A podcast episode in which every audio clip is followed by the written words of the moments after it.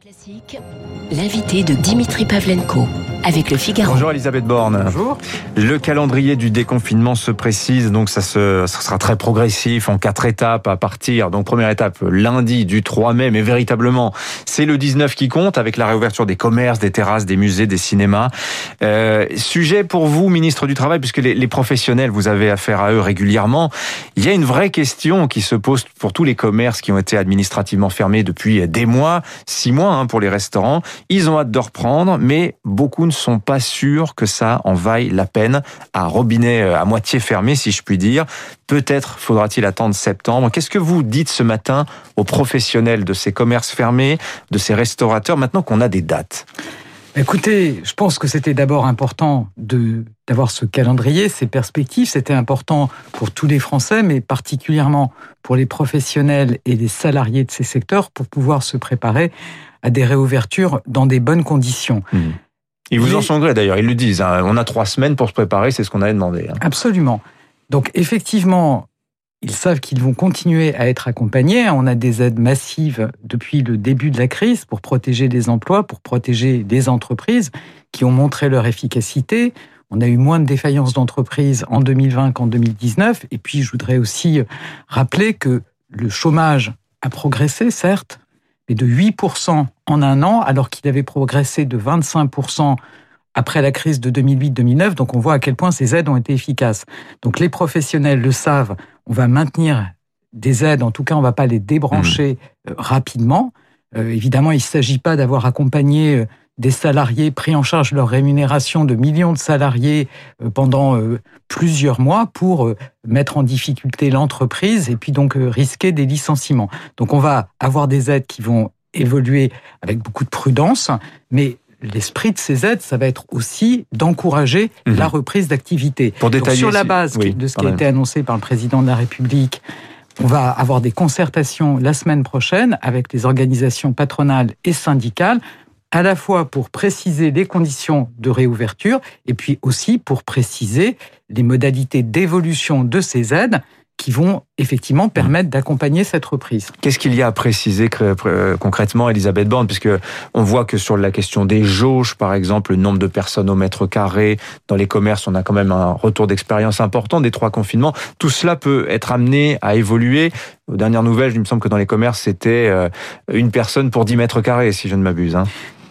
Il s'agit vraiment secteur par secteur. C'est sur hein. ces détails-là, en fait, que vous avez voilà, travaillé. secteur par secteur, de bien préciser les jauges, les règles qui vont s'appliquer à chacune des étapes, et mhm. puis aussi d'évoquer les dispositifs d'aide, ceux du ministère de l'économie, euh, sur euh, le fonds de solidarité, euh, sur le paiement des cotisations sociales et ceux du ministère du Travail sur l'activité partielle. Moi, je vous dis, on travaille avec Bruno Le Maire pour que ces aides protège les entreprises euh, dans cette sortie de crise, mais soit aussi un levier pour accompagner la reprise de l'activité. Si j'ai bien compris, chômage partiel, les règles ne changent pas jusqu'au dernier mois du mois de juin.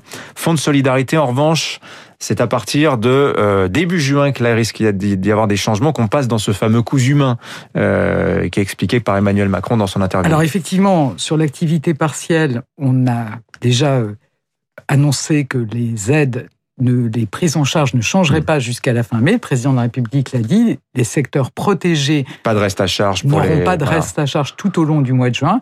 Et puis on a effectivement des évolutions qui sont prévues sur le fonds de solidarité, mais les modalités précises, on en parlera la mmh. semaine prochaine avec les organisations patronales et syndicales. Mais pour revenir sur euh, ce scénario euh, que j'évoquais avec vous, à savoir que malgré l'échéance du 19 mai, euh, certains commerçants, certains restaurateurs notamment, se disent je préfère rester fermé, prendre les aides tant que je peux et attendre un petit peu.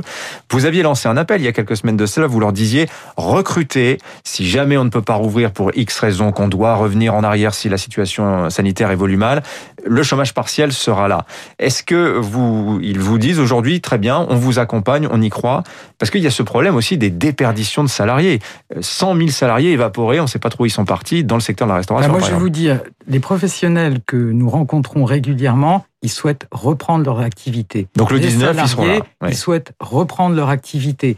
Du reste, on va les accompagner aussi parce que quand on n'a pas travaillé pendant des mois, c'est important d'avoir des formations pour reprendre son activité dans des bonnes conditions. Donc, je pense qu'on est tous mobilisés pour permettre que l'activité mmh. reprenne au mieux avec des aides adaptées à cette reprise, à cette sortie de crise. Euh, Elisabeth Borne, ministre du Travail, avec nous ce matin sur Radio Classique. Le 19, pourquoi pas le 10 Pourquoi pas avoir accédé à cette revendication? Aussi des, des commerçants qui disaient on a le week-end de l'ascension, on sait que c'est un temps fort, les Français aiment bien se déplacer, d'autant qu'ils auront le droit de le faire, vu que à partir du 3 mai, on peut euh, euh, se déplacer euh, d'une région à l'autre sans avoir à produire de documents particuliers. Pourquoi le 19 et pas le 10 ben, Vous savez, je pense que l'objectif, et ça, hmm. tous les professionnels le partagent, c'est évidemment d'aller le plus vite possible, parce que chacun a envie de reprendre son activité et que les Français ont aussi envie de retrouver cette vie sociale avec les terrasses, avec les établissements culturels, mais en même temps, on doit être prudent et éviter tout retour en arrière. Et moi, je suis vraiment, enfin, on échange régulièrement, je vous dis, avec les professionnels de ces secteurs, tout le monde partage le fait qu'il faut aussi être prudent pour ne pas avoir à faire du stop and go, et c'est mmh. bien pour ça qu'on a fixé, que le président de la République a fixé ce calendrier. Alors maintenant, concernant les, les règles sanitaires euh, en, en, entreprise, bon, l'étape importante, c'est le 9 juin, c'est-à-dire date à partir de laquelle on assouplira le télétravail. Alors rappelons qu'il n'a pas de caractère obligatoire, mais Globalement, les entreprises ont joué le jeu. Dès lors que quelqu'un peut se mettre en télétravail, euh, il y est. Qu'est-ce qui va bouger euh, concrètement? Ce sont ces choses-là qui vont être discutées la semaine prochaine? Peut-être d'abord dire que le télétravail, il est obligatoire dès que c'est possible, de façon systématique. Ça, c'est le protocole national en entreprise euh, qui fixe ces règles. Et c'est très important parce que c'est un, levier efficace pour réduire la circulation du virus. Vous dites obligatoire, mais il n'y a pas de contrainte légale. C'est ça que je voulais dire par là. Alors, pas de sanction si on n'est pas dans le télétravail. Un, hein. un cours de droit ce matin, mais il y a une obligation de l'employeur d'assurer, de protéger la santé de son salarié, et ce protocole donne les règles à appliquer pour répondre à cet objectif. Donc c'est effectivement quelque chose de très important de mettre en œuvre ce télétravail. Il est systématique donc dans l'immédiat, avec la possibilité pour les salariés de revenir un jour par semaine s'ils en éprouvent le besoin. À partir du 9 juin, on, modifiera ce protocole national pour permettre aux employeurs et aux salariés de discuter au sein de l'entreprise d'un nombre minimum de jours de télétravail à mettre en œuvre. Hmm. Vous avez vu ce matin les chiffres de la croissance, les chiffres de la consommation, Elisabeth Borne, plus 0,4% de croissance au premier trimestre. C'est pas mal, mais en fait, l'effet du confinement, du troisième confinement, on sera surtout sensible au, deuxième trimestre. On voit en revanche une baisse de la consommation, centres commerciaux fermés depuis euh, euh, la fin du mois de janvier. Qu'est-ce qui se passe si ça reflambe? Est-ce qu'on continue dans ce pari qui est fait par l'exécutif de dire la santé avant tout au détriment de l'économie, ou bien on réfléchit à des mécanismes pour éviter de revenir à un, hypothétique quatrième confinement. Euh, qui, on en a eu trois, pourquoi pas C'est tout l'objet de la campagne de vaccination. Vous avez vu qu'on accélère. On a plus de 15 millions de Français qui ont reçu une première dose et on va dans les prochaines semaines continuer à accélérer cette vaccination. C'est la vaccination qui va nous permettre de sortir de cette crise sanitaire. Donc euh, je peux vous assurer que le gouvernement est très mobilisé.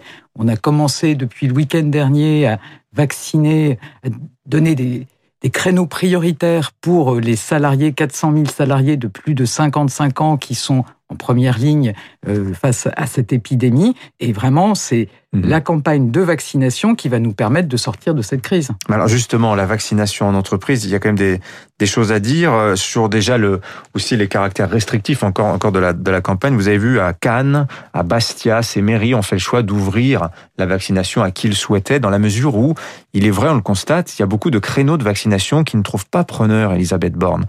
Euh, Est-ce qu'il serait pas temps, je sais pas, d'introduire des mécanismes euh, on lit ça et là des suggestions. 30 minutes avant le créneau, s'il n'est pas pris, n'importe qui pourrait s'y présenter, Elisabeth. Bah, c'est ce qui se fait dans les centres de vaccination. Moi, je vais vous dire la stratégie de vaccination qui consiste à vacciner les personnes les plus vulnérables, donc les personnes âgées, mhm. les personnes qui sont atteintes de maladies chroniques, c'est la meilleure stratégie pour éviter, pour réduire la pression sur nos hôpitaux. Quand vous regardez la situation dans les EHPAD et que vous regardez y compris l'évolution du nombre de décès en EHPAD, on voit que ça a été très efficace d'avoir une priorité sur la vaccination mmh. en EHPAD. Donc cette stratégie, évidemment, il faut la conserver. C'est ce qui nous permet de, pouvoir reprendre une vie normale en, réduisant les risques pour les personnes vulnérables. Évidemment, les centres, en fin de journée, ils ont des doses disponibles, ils les utilisent au mieux.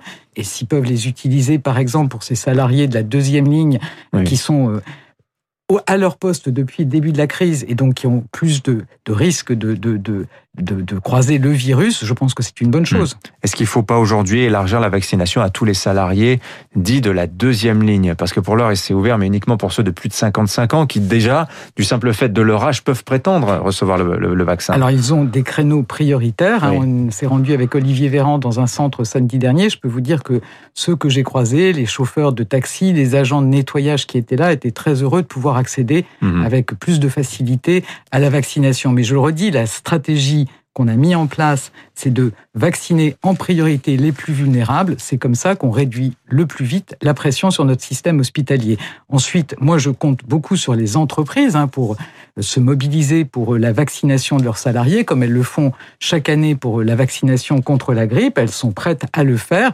Et donc, dès que les règles auront évolué et qu'on pourra vacciner en, va dire en population générale, j'ai pas de doute qu'elles s'en saisiront avec la médecine du travail pour accélérer la vaccination des salariés. Vous avez vu ce qui se passe aux États-Unis, Elisabeth Borne, c'est-à-dire que bon, évidemment ils sont à un stade plus avancé, disons deux mois, deux mois et demi d'avance sur nous, mais ils sont au stade où euh, déjà des pans importants de la population sont vaccinés. Il y a des réfractaires dans des euh, euh, sur certaines classes d'âge. Les entreprises sont incitées elles à mettre en place des systèmes de, de primes, ce genre de choses, des incitations parfois financières pour que les réticents, les récalcitrants aillent se faire vacciner. Est-ce que vous pensez qu'il faudra songer à ce genre de dispositif en France? C'est pas quelque chose qu'on envisage, mais je pense que et les organisations patronales et syndicales le disent il y a un effet d'entraînement quand on est au sein d'une entreprise, qu'on voit que ses collègues vont se faire vacciner. C'est comme ça que ça permet à la vaccination contre la grippe de bien fonctionner. C'est un environnement où on fait confiance à ses collègues. Et puis, je vous dis, on constate que ça s'est bien passé.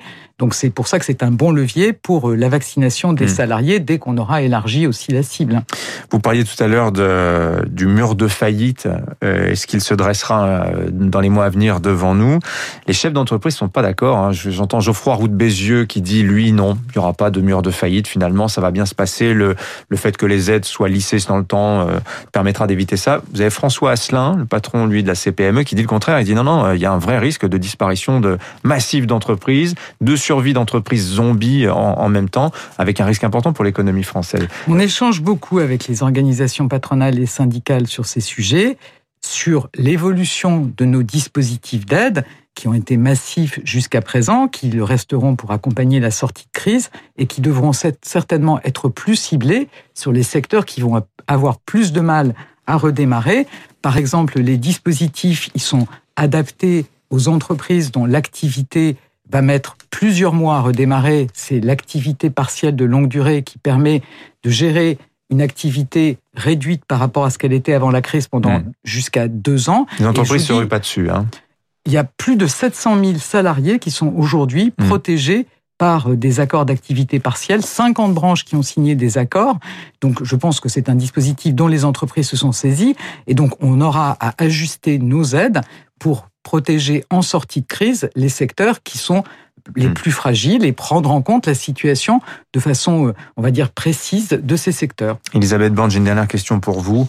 Euh, les discothèques, est-ce qu'on les a pas un petit peu oubliées dans ce dispositif? À peu près tout le monde va rouvrir, mais eux, ils n'ont pas de date. Alors c'est vrai, on n'est pas forcément fan des discothèques, on peut considérer que c'est un petit secteur économique, malgré tout, c'est vrai. Euh, ils n'ont pas de date. Comment ça se non, fait? mais bien sûr, on ne les oublie pas, et c'est très difficile pour eux, puisqu'ils ont été fermés de façon continue depuis mars 2020. Aujourd'hui, les conditions sanitaires ne sont pas encore réunies pour leur permettre de réouvrir. On aura là aussi des échanges avec eux pour voir quelle est la meilleure solution, les perspectives qu'on peut leur donner. Donc ça fait partie des concertations qu'on aura la semaine prochaine. Elisabeth Borne, ministre du Travail, invitée ce matin de Radio Classique. Merci d'être venue nous voir. Madame la ministre, bonne journée à vous.